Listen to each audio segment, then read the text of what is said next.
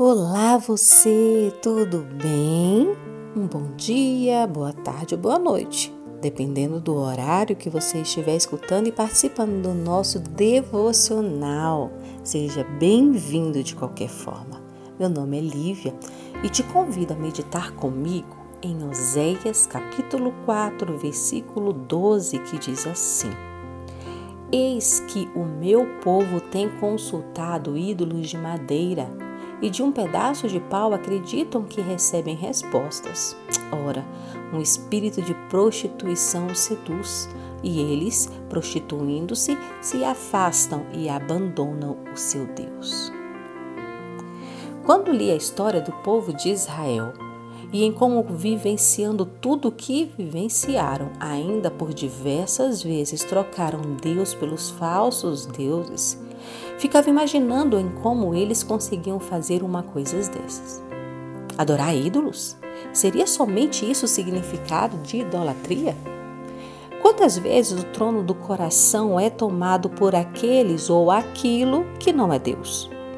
Amor demasiado ao dinheiro, ao cônjuge, aos filhos, à profissão, ao animal de estimação, a si mesmo e até ao ministério.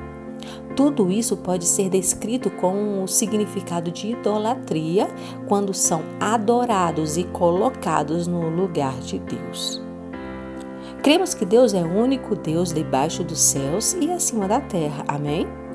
Que ele fez o mundo, criou as constelações, as estações do ano, que nos fez. Não seria somente por isso que deveria ser adorado, mas pelo que ele é. Se existe algo que está tomando o lugar de Deus na sua vida, você está em idolatria. Faça uma avaliação de vida. Olhe bem para o seu coração e veja quantas vezes você colocou outras coisas como prioridades. Arrependa-se e volte ao Senhor, que assim como fez com seu povo, aceitando por diversas vezes, também o aceitará que seu coração seja convertido a este mandamento. Então disse-lhe Jesus: Vai-te, Satanás, porque está escrito: Ao Senhor teu Deus adorarás e só a Ele servirás.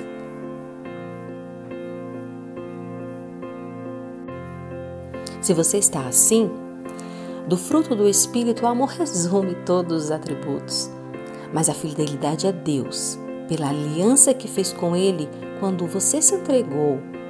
Ele é o único digno de ser adorado na sua vida. Ore para que seu coração esteja voltado inteiramente para Deus. Ore para que o Senhor liberte aqueles que ainda não conhece dentro da sua casa. E ore para que Deus seja o único a se assentar no trono do seu coração e dirigir a sua vida. Amém? Espero que essa palavra tenha falado ao seu coração. Um grande beijo e vejo você na próxima.